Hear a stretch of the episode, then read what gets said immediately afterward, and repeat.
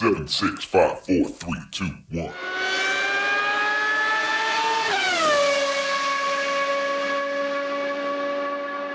Herzlich willkommen zu Formel 1, dem Podcast mit Christian, einem spanischen Formel 1-Fan. Und mit Frank, einem deutschen Formel 1-Fan, nach dem großen Preis von Frankreich. Und ich würde sagen, der Untergang von Ferrari, die Auferstehung von Mercedes. Wie würdest du das Rennen überschreiben? Ja, das wäre eigentlich etwas, was ich sagen würde. Und dann kommst du mit, ja, wir haben doch erst die Halbzeit durch, da kann noch viel passieren. und ja, pass auf, wir machen jetzt mal was, was wir sonst nicht machen. Wir fangen jetzt mal hinten an.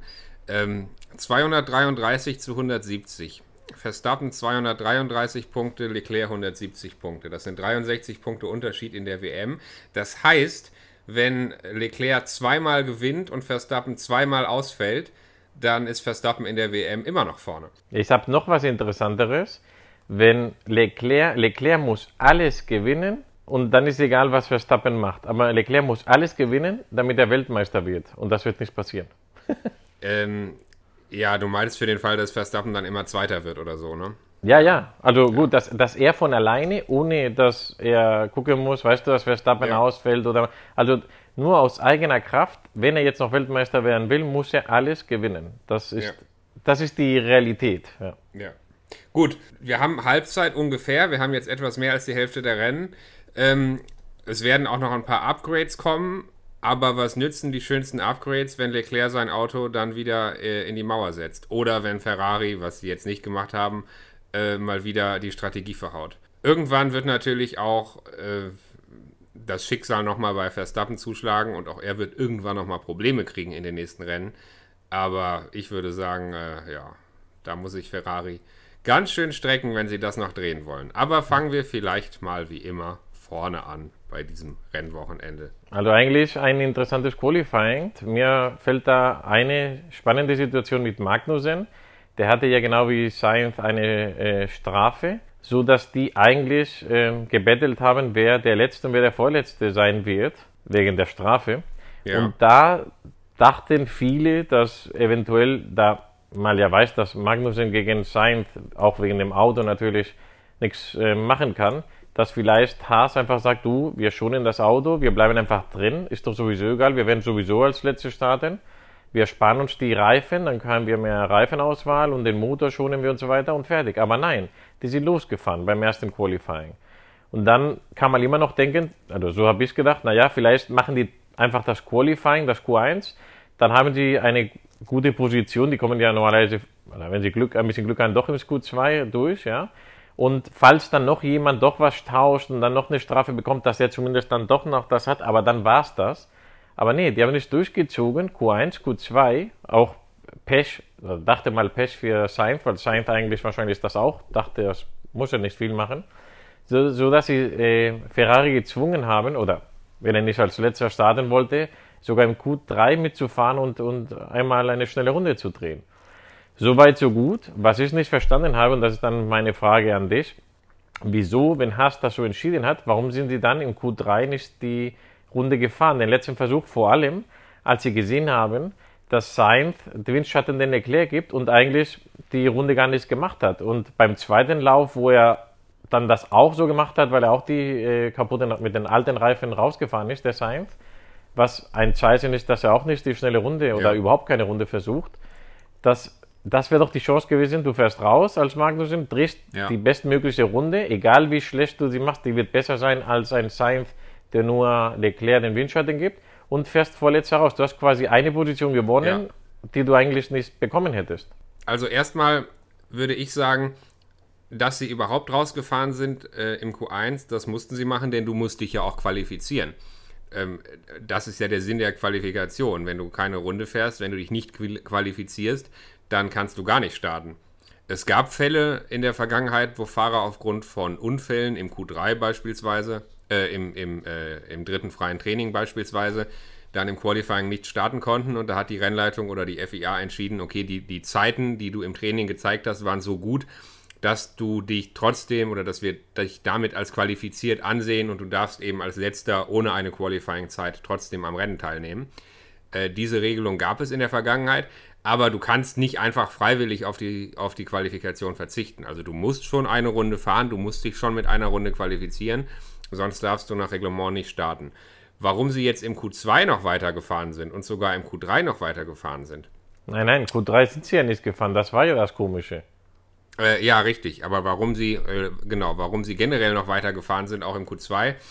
Ähm, ich verstehe deine Argumentation und im Prinzip hast du auch recht. Äh, ich kann mir vorstellen, dass man schon im Vorfeld ähm, bei Haas festgelegt hat, ähm, wie weit man gehen möchte, dass man von vornherein schon gesagt hat, pass auf, wir fahren im Q1, wir fahren im Q2, wir probieren dieses aus, wir probieren jenes aus, wir fahren hier nochmal eine schnelle Runde mit denen, hier nochmal eine schnelle Runde mit denen Reifen, dass man das so ein bisschen als Test sieht und dass dann nach dem Ende des Q2 der Punkt war, wo man gesagt hat, okay, jetzt reicht es, jetzt haben wir hier praktisch das nochmal für uns als Test benutzt, nochmal Erfahrung gesammelt und ähm, das letzte bisschen jetzt im Q3 auch nochmal Reifen verbrauchen, auch nochmal äh, den, den Motor verbrauchen, ähm, Verschleiß auf den Motor, Verschleiß auf das Getriebe setzen. Das macht dann vielleicht keinen Sinn mehr. Also, dass man sich von vornherein schon darauf geeinigt hat, zu sagen, Q2 ja, den Kompromiss machen wir, noch ein bisschen Erfahrung sammeln, aber im Q3 schonen wir das Auto und sparen uns den Verschleiß äh, auf alle Teile und auf die Reifen. Und was die Position angeht, mit Science, ganz ehrlich, das ist doch völlig egal. Also ob die als letzter oder als vorletzter starten, ist doch für Haas in dem Moment völlig egal, denn sie kämpfen ja nicht mit Science. Wenn Science das, jetzt irgendein Das mag Kon ja sein, aber noch ein Grund mehr, um, wenn es so ist, wie du sagst, in Q1 zu machen, okay, aber in Q2 überhaupt nicht zu fahren. Also. Ja, hätte man machen können, aber. Also das wäre ja das Logische. Das ist die Ja, Frage. aber und vielleicht kommt es ja noch. Wir nehmen das ja auf wie immer am Anfang der Woche, so dass vielleicht kommt jetzt noch die Information. Ja, vielleicht wird der der Günther Steiner heißt er, glaube ich, oder vielleicht wird er gefragt, warum. Vielleicht erzählt er auch, was da passiert ist, weil irgendwie so richtig Logik finde ich jetzt war das Ja, nicht. aber Also, wie gesagt, vielleicht wollten sie einfach, vielleicht haben sie sich von vornherein darauf festgelegt, wie lange sie testen wollen und, und ähm, was sie probieren wollen und haben dann einfach den Kompromiss gewählt, zu sagen, Q2 fahren wir noch, Q3 fahren wir nicht mehr. Vielleicht haben sie das von vornherein so festgelegt einfach.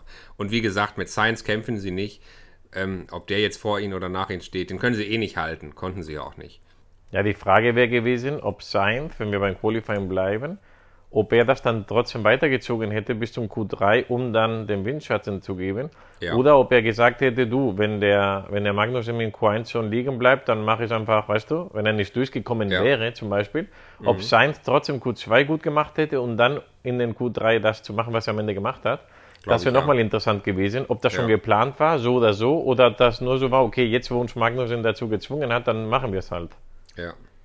Ähm, ich glaube, dass Ferrari den Plan von vornherein hatte mit, mit äh, Sainz. Und ähm, ich muss sagen, ich finde das auch gut, dass sie es gemacht haben. Äh, viele sagen ja immer, ah, das bringt nicht viel und das Risiko ist so groß und das genau zu timen ist fast unmöglich. Und das verstehe ich persönlich nicht, weil ich denke, die Teams können sowieso ihre Track-Position beim Qualifying ziemlich genau planen und entscheiden praktisch auf die Sekunde genau, wann sie rausfahren, um irgendwie eine Lücke im Verkehr zu haben. Und so kompliziert ist es dann auch nicht, deine beiden Fahrer so zu timen, dass sie sich eben an der richtigen Stelle auf der Strecke ähm, begegnen. Und dann sagen andere, naja, es bringt nur ein oder zwei Zehntel. Aber ganz ehrlich, die Qualifying-Zeiten sind teilweise so eng zusammen an der Spitze, da sind es unter Umständen die entscheidenden ein oder zwei Zehntel. Also das heißt, ähm, ich finde eigentlich diese, diese ähm, Windschattenstrategie extrem gut und äh, ich wundere mich, dass es äh, nicht öfter mehr, mehr Teams probieren. Klar, wenn du natürlich mit beiden Fahrern eine Top-Zeit fahren willst, dann wird es schwierig, äh, weil du opferst ja immer einen so ein bisschen.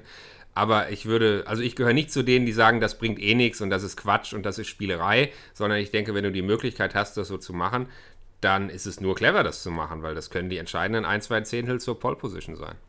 Ja, also die Spanier wurden belogen von Marc Genet, das ist ja der Testfahrer von Ferrari. Der hat ihnen gesagt, dass das äh, nicht geplant war vor dem Qualifying, ja.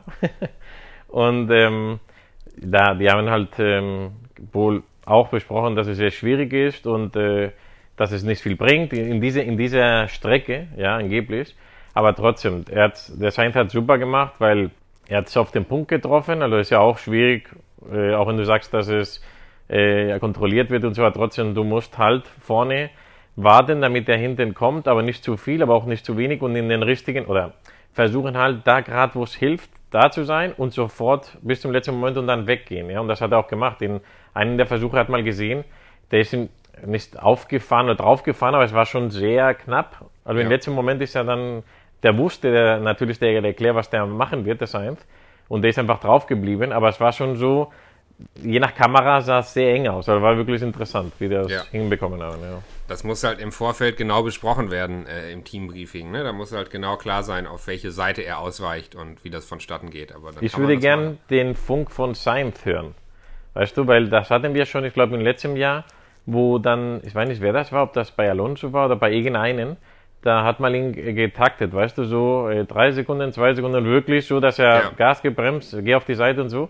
Und das würde ich jetzt gern hören. Ich weiß Ja. nicht, ob man das irgendwo äh, findet, aber wenn du es findest, ähm, Ja, kannst du es gerne auf, auf Twitter posten, weil das ist bestimmt interessant, wenn, wenn dann die, wenn du siehst, wie der Fahrer, äh, ja, einfach schneller, bitte bremsen, bremsen, bremsen, und jetzt Vollgas und dann auf die Seite, also wirklich, muss das interessant Ja. sein. Also. Ähm, jetzt haben wir gerade relativ viel oder sehr viel über Magnussen gesprochen und dass es eigentlich egal ist, ob er vor oder hinter äh, Sainz startet. Interessanterweise hatte Magnussen dann am Sonntag im Rennen erstmal einen super Den Start. besten ne? Start, den Der besten ist äh, von allen. von, von ganz hinten äh, irgendwie auf P12 gefahren, also ist richtig gut. ja, ich glaube, es war durchgekommen. 13, er hat sieben Positionen gut gemacht. Ja, ja. Ja, und dann war er irgendwie eine Runde später kurz auf P12, das kann auch sein.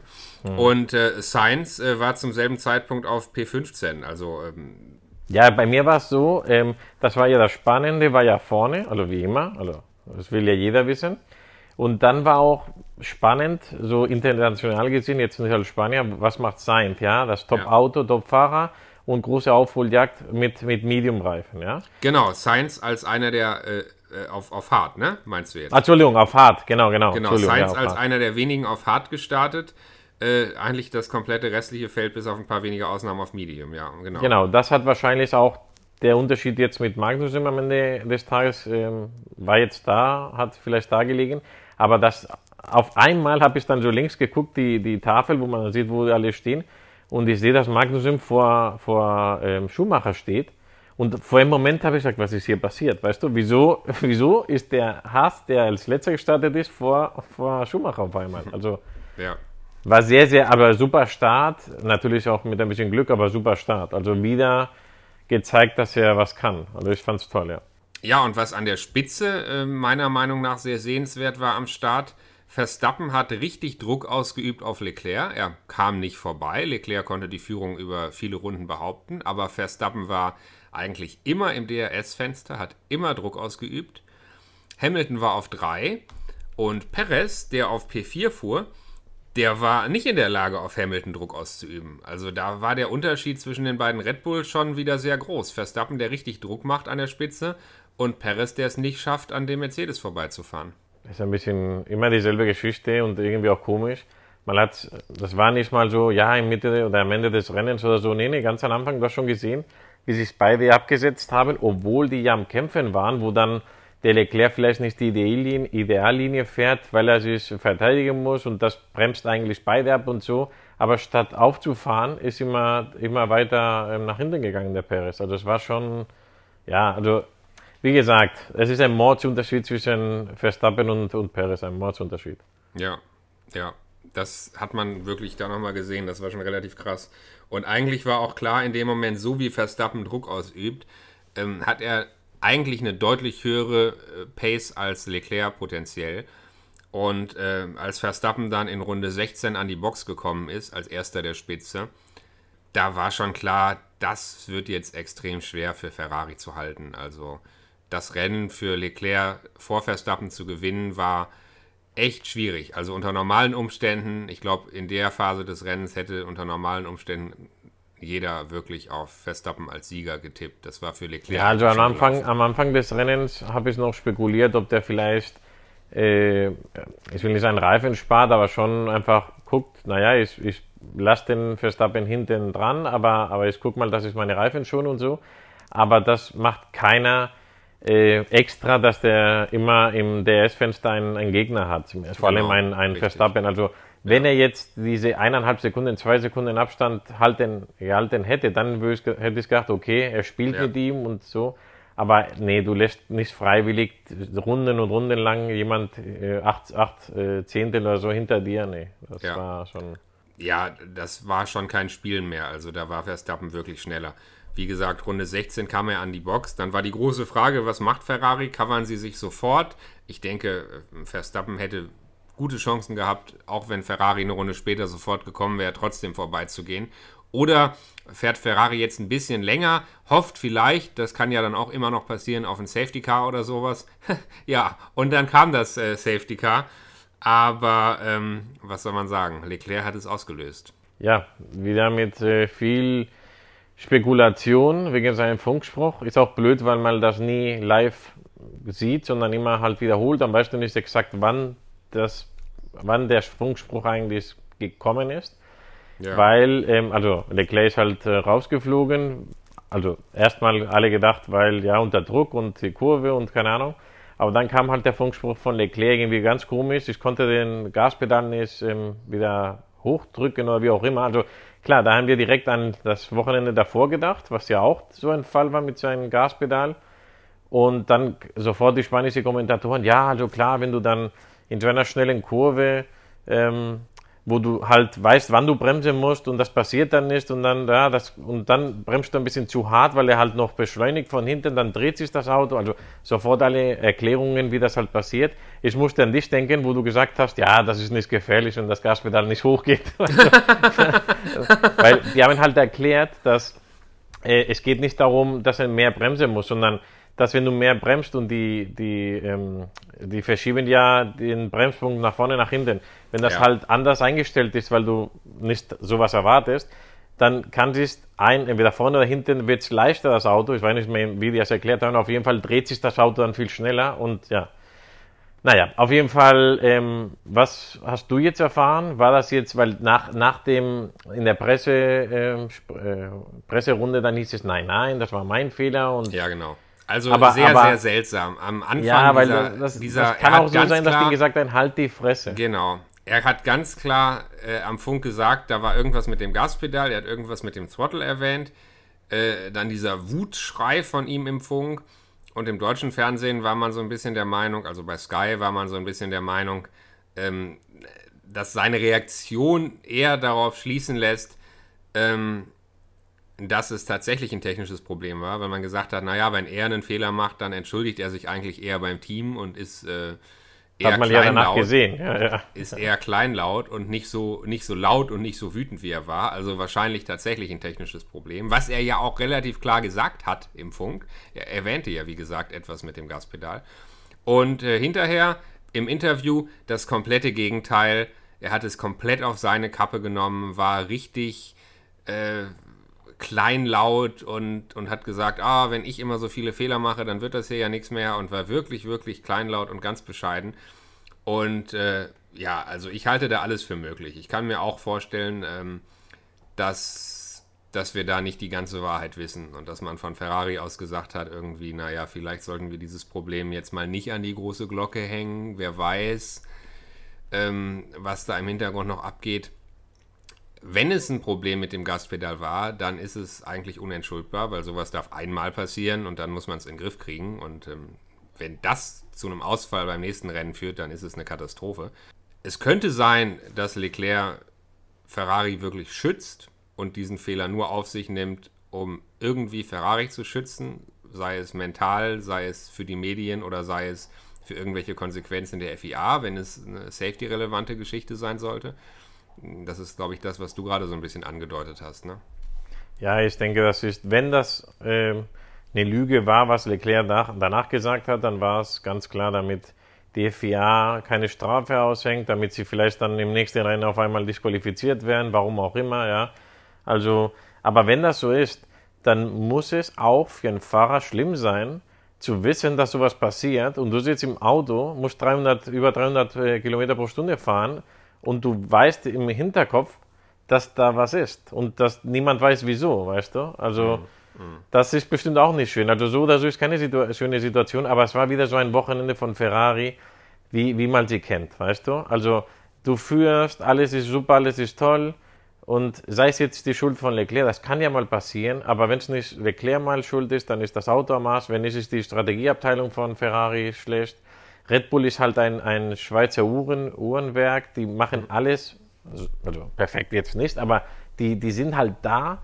Wenn, weißt du, wenn, wenn Verstappen gesagt hätte, du, ich fahre hinten weiter, ich bin der Zweite, ich, ich führe in der WM, im nächsten Rennen bin ich vielleicht dann der Erste, mir ist es egal, Hauptsache ich kriege die Punkte, ich schütze, ich fahre mein Auto nicht kaputt und wenn er einfach so gemacht hätte, dann wäre vielleicht Leclerc, wenn es ein Fehler war jetzt, sagen wir mal, dann wäre Leclerc wahrscheinlich äh, Erster geworden, weil er halt nicht so einen Druck gehabt hätte. Aber Verstappen ist da um Machtdruck, um Machtdruck und, und äh, äh, der äh, äh, Boxenstopp von Red Bull war auch super, super schnell. Also die, die liefern halt und die sind da und provozieren, dass Teams wie jetzt die italienische Ferrari halt Mist bauen.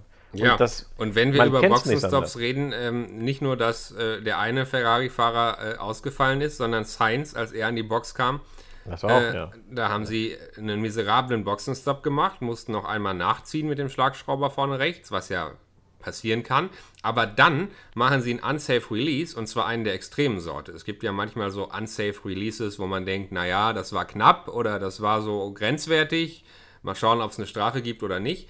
Aber hier haben sie ihn dermaßen vor ein anderes Auto fahren lassen, dass da wirklich eine Vollbremsung mit quietschenden Reifen gerade noch einen Unfall verhindert hat. Und dafür gibt es eigentlich Technik und dafür gibt es eigentlich äh, Leute, die die Ampel schalten und die aufpassen, wann man ein Auto wieder rauslässt. Und ähm, das ist eigentlich auch so ein Boxenstopp-Fehler, der einfach nicht passieren darf und der ja dann auch noch für eine Strafe bei Sainz gesorgt hat, was seine Aufholjagd natürlich wieder sehr torpediert hat.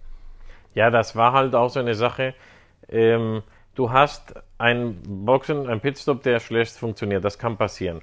Die haben auch dann schön gezeigt in spanischen Fernsehen, wer derjenige ist, weil da gibt es einen Typ, der nur da ist und ein extra äh, äh, Schnurknopf hat in einer, einer Kordel und der blockiert quasi die Ampel, auch wenn alle fertig sind. Und den hat man auch schön gezeigt in der spanischen Übertragung, wer das war. Der steht hinter den, also auf der Seite von, wo die Autos durchfahren und guckt nur auf die Gasse. Und Ja. derjenige muss die Ampel blockieren, auch wenn alle sagen, du kannst losfahren. Und der hat es Ja. nicht gemacht. Und dann sage ich noch was. Das hätte ein Unfall, das hätte, weil das Team, was vorne war, ich weiß gar nicht, welches Team vor, vor Ferrari steht, das, der war auch vorne und die, die tun ja immer diese, diese, ähm, diese äh, Schläuche weg, ein bisschen wegziehen, damit die besser rein und raus fahren können, Ja. die anderen Teams. Der hätte getroffen werden können.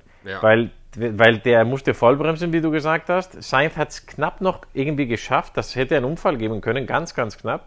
Und wenn der Sainz dann also weggedriftet wäre wegen dem Schlag, dann wäre vielleicht ein Mann überfahren worden. Also die fünf Sekunden waren sehr, sehr günstig für Ferrari. Ja, Also, das habe ich auch gedacht. Ich habe auch gedacht, wenn es da zu einem Unfall kommt in der Boxengasse, und es war ja auch gerade extrem viel los, weil eben alle in dieser Phase des Rennens unter Safety Car gestoppt haben.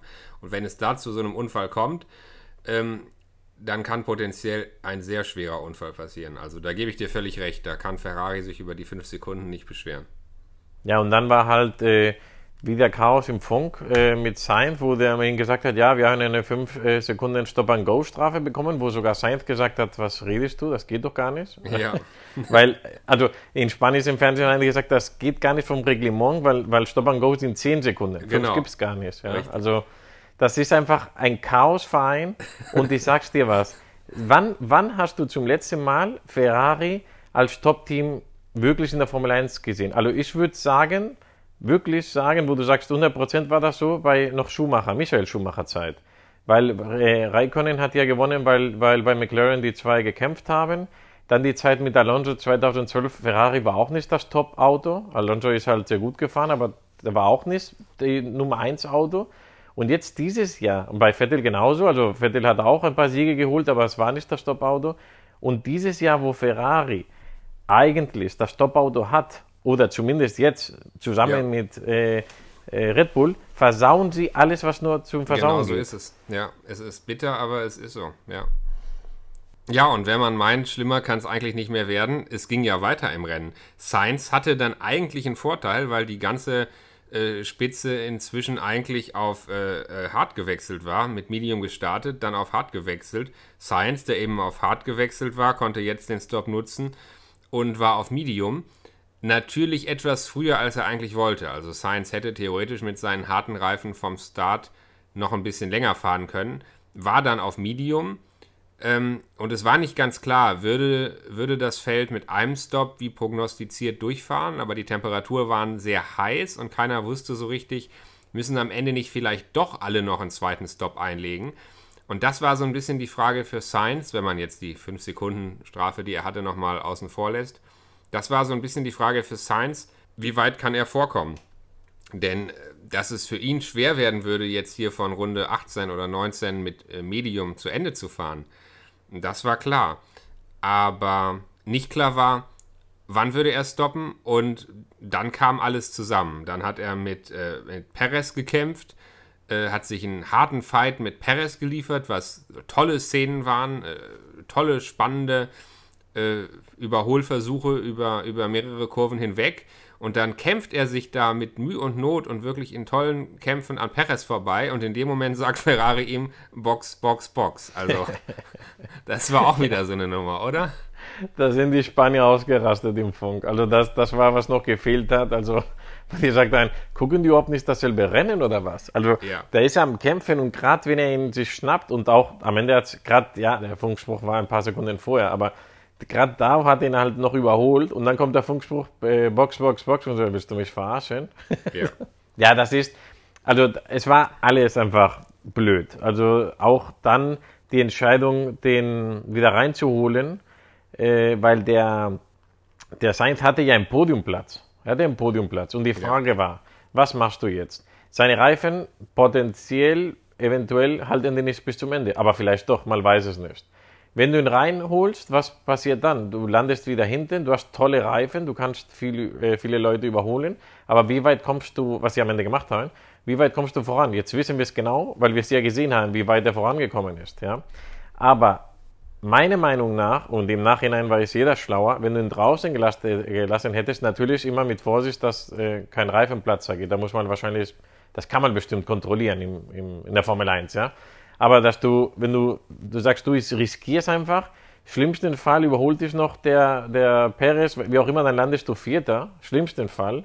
Aber mehr konntest du ja nicht erreichen, wenn du den Boxenstopp machst, wirst du auch nicht auf drei kommen wieder. Also riskierst lieber, aber es war wieder so eine Sache, ich weiß nicht. Also, das Ferrari entschieden hat, war bestimmt die falsche Entscheidung. Also ja, er hatte natürlich noch die fünf Sekunden. Wenn er nicht mehr gestoppt hätte, dann wären die fünf Sekunden aufaddiert worden. Ähm, das heißt. Aber Perez hast du ja gesehen, wie er, wie er immer weiter, er wurde überholt von jedem. Ja, ja, ja, gut, ja. Ähm, also ich wollte nur sagen, wenn er, äh, selbst wenn er die Position gehalten hätte, ähm, je nachdem wie eng die anderen hinter ihm gewesen wären, wären die fünf Sekunden, hätten ihn dann eben trotzdem noch verschlechtert. Und die große Frage ist halt wirklich, hätten die Reifen so nachgelassen, äh, dass er komplett nach hinten durchgereicht worden wäre oder hätte er sogar einen Reifenschaden irgendwann gehabt. Und ja, der Reifenschaden, das wäre natürlich das Aus und das Schlimme gewesen. Ja, ich glaube, bei den Temperaturen, bei den Streckentemperaturen mit Medium-Reifen, ich glaube, die Gefahr, dass der Reifen am Ende so stark nachlässt oder dass man sogar einen Reifenschaden ähm, riskiert, ja, ich glaube, die Gefahr war realistisch. Ob es der richtige Zeitpunkt war, ihn zum Stop zu holen, das ist jetzt natürlich eine andere Frage. Also da war schon, ich glaube, so richtig clever haben sie es nicht gemacht. Ne? Also man hätte ihn vorm Fight mit Perez holen können, man hätte danach ihn noch einen längeren Abstand rausfahren lassen können. Ich weiß es nicht. Ähm, es war eine schwierige Entscheidung, aber ähm, ich glaube trotzdem mit einem Stop durchfahren, so lange auf Medium-Reifen, ich glaube, es hätte nicht funktioniert. Ich lege mich ja, da wir, fest. Wir wissen es halt nicht, aber wäre ich Sainz gewesen, wahrscheinlich hätte ich das angefragt, weil du, ob du jetzt äh, Vierter oder Fünfter wirst, ja. weißt du, vielleicht bist du ein Dritter, weißt du, also ja, keine Ahnung. Alonso hätte es bestimmt durchgezogen, weil du, und DNF, scheißegal, aber wenn ich ein Podium bekomme, ist es geil, weißt du. Ja also. klar, aber das ist vielleicht auch die, ein bisschen die andere Sache. Du sagst, Alonso, DNF, scheißegal, aber Podium ist cool. Und Science denkt vielleicht dann auch noch ein bisschen mehr ans Punkte sammeln und äh, ne? Das habe ich du, das habe ich gestern noch Spaß zu einem äh, spanischen Freund gesagt, der auch Formel 1-Fan ist. Ich habe gesagt, wetten wir noch, dass am Ende der Saison der Sainz in Punkten vor Leclerc liegt?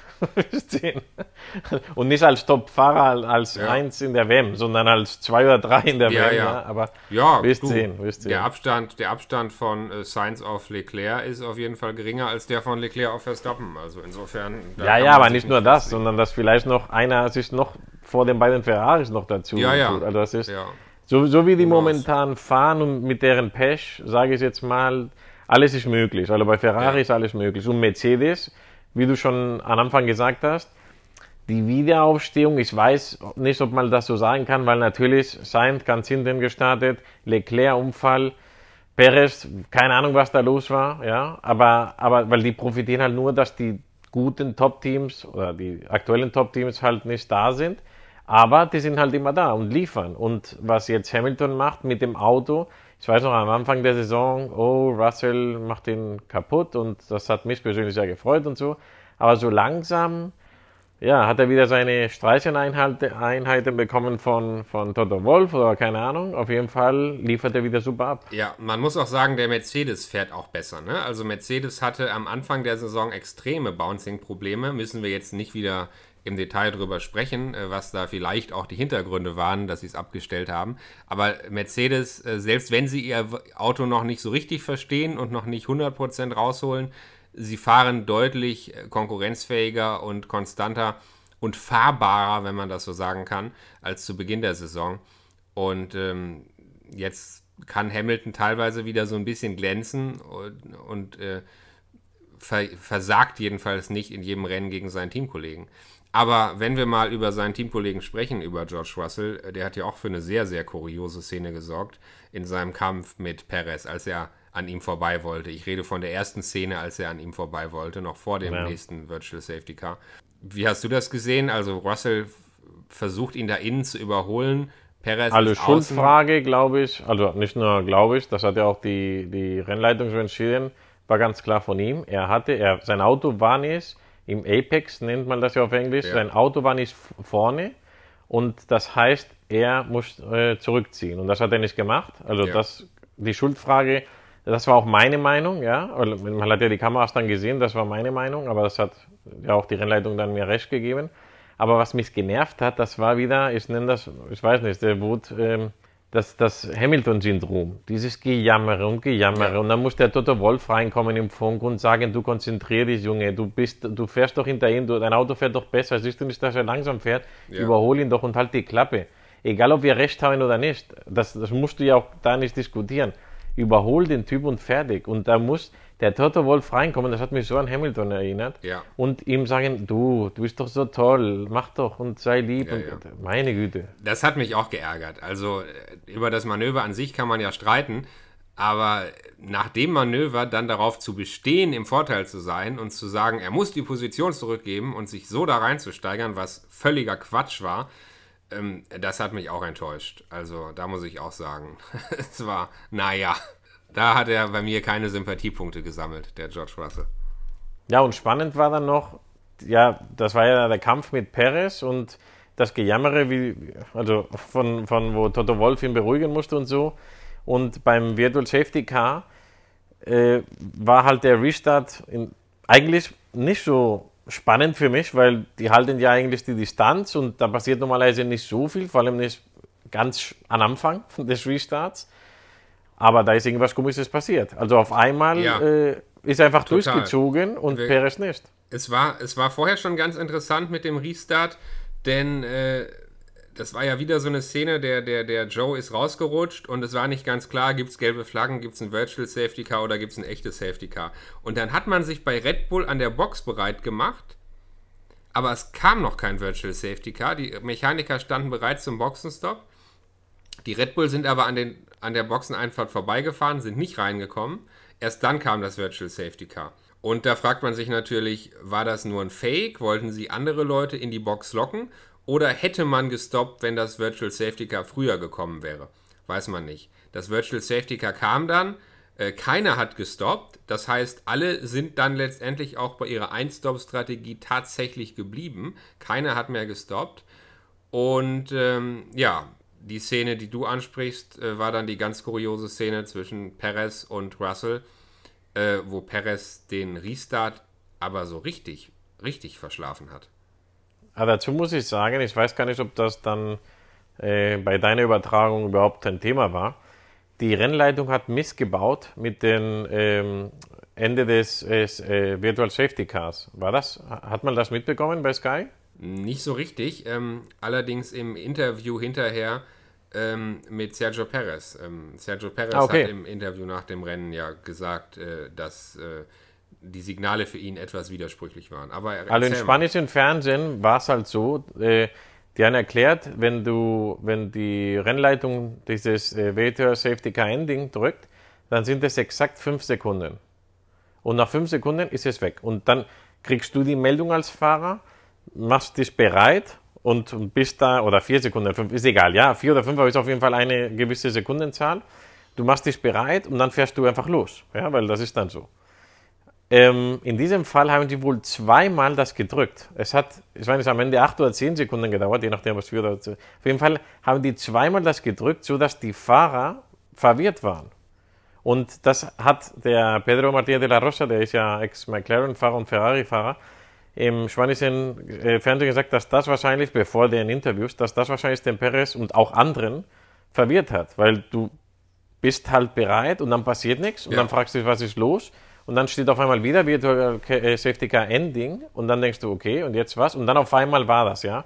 ja. Und da war Russell, der hatte ja die, genau dieselbe Situation, ja. Es war, er war halt schneller, pfiffiger und besser, ja. Das ist jetzt keine Ausrede, weil beide hatten dieselbe Situation, also das ganze Feld hat dieselbe Situation, aber es war wieder eine Sache, wo die FIA halt missgebaut hat, oder die ja. Rennleitung. Ja. Ja, interessant. Ähm, und wie du sagst, trotzdem, äh, obwohl die FIA dann vielleicht missgebaut hat oder äh, obwohl das Prozedere nicht ganz normal war. Äh, manche haben es hingekriegt. Ne? Manche Fahrer haben es trotzdem geschafft, im richtigen Moment zu beschleunigen und andere Fahrer wie Perez waren davon verwirrt und haben sich überrumpeln lassen. Ähm, und Russell hat es gefreut. Und das Ganze führte dann zum ersten Doppelpodium für Mercedes dieses Jahr. Verstappen gewinnt das Rennen auf 1, ohne große Kämpfe, seit Leclerc ausgefallen war. Und Mercedes schafft tatsächlich das Doppelpodium mit Hamilton und Russell. Und äh, ja, mehr abstauben kann man ja wohl nicht aus Mercedes Sicht. Also das muss man erstmal hinkriegen. Das war ein super Ergebnis für Mercedes. Und das bestärkt halt die Situation, dass Ferrari, zumindest als Team, ich will jetzt den Leclerc nicht gleich rauskicken, obwohl du es am Anfang schon gemacht hast fast, aber Ferrari muss jetzt eher nach hinten gucken als nach vorne. Also wenn äh, ja, wenn es so weitergeht, dann ist sogar die Position 2 in der Teambewertung in, ja, in großer Gefahr. Ja, ich glaube, Ferrari, äh, wie gesagt, wir haben noch fast die Hälfte der Saison vor uns und sie haben es sicherlich noch nicht abgeschrieben. Ferrari will schon noch Weltmeister werden. Aber nichtsdestotrotz, äh, ja, die Abstände nach hinten sind nicht mehr allzu groß und nach vorne sind sie riesig. Und das ist natürlich dramatisch. Also, ja, du, du siehst halt die Tendenz. Du hast gesehen, also Ferrari ist ganz oben gestartet und ist immer weiter nach unten gegangen. Ja. Mercedes, ich, ich rede jetzt nur von Mercedes, Mercedes ist ganz unten gestartet und ist jetzt nicht auf dem Niveau von Ferrari, aber die gehen immer nach oben. Ja. Und ähm, es muss ja nicht sein, also vom Auto her, finde ich, ist immer noch nicht Mercedes besser. Aber solange Ferrari Problemchen hat oder äh, Fehler ja, macht. Ferrari, macht, genau. Ferrari ja. macht einfach zu viele Fehler. Und das sagen wir jetzt seit mehreren Rennen. Seit mehreren Rennen, seit mehreren Rennen sagen wir, Ferrari muss jetzt Upgrades bringen, die passen und äh, die Fehler einstellen. Und es passiert einfach zu oft. Und es nützt ja nichts, wenn, wenn Leclerc jetzt mal wieder ein Rennen gewinnt und vielleicht noch ein Rennen gewinnt und Verstappen äh, beide Male Zweiter oder Dritter wird. Und im über übernächsten Rennen äh, gibt es aber wieder einen Doppelausfall von Ferrari, weil sie irgendeinen Fehler machen und äh, Verstappen gewinnt wieder. Auf die Art und Weise nützt es ja nichts, weißt du? Sie müssen einfach konstant punkten, ja? siegen und wo sie nicht siegen können, aufs Podium fahren und darauf hoffen, dass äh, Red Bull irgendwann mal Pech hat. Aber in jedem vierten, fünften Rennen einen Ausfall zu produzieren, geht einfach nicht. Ich sehe es genauso. Aber wir werden es bald erfahren, wie es weitergeht. Jetzt haben wir ein, das letzte Rennen vor der großen Sommerpause. Ja. Ich finde, das wird auch im Kopf der Teams ein wichtiges Rennen sein, weil je nachdem, wie du dann in die Pause gehst, ich meine, wenn Ferrari genauso wie dieses letzte Rennen also so weitermacht, dann wird es bestimmt in deren Köpfen auch schon so eher, naja, weißt du, wenn die jetzt ein, ein Podium und vielleicht einen ersten Platz schaffen oder sogar ein Doppelsieg oder sowas, das würde vielleicht nochmal nicht nur Sie, sondern auch uns allen wieder freuen, dass es vielleicht doch noch Chancen gibt, ja. Aber ja, wir haben in ein paar Tage haben wir es wieder soweit, dann sehen wir es wieder. Genau, am Sonntag geht es weiter. Sonntag, der 31. Juli, der große Preis von Ungarn. Und ich würde sagen, wir bleiben dran und wir hören uns. Auf jeden Fall. Bis nächste Woche, Frank. Mach's gut, Christian. Ciao. Ciao.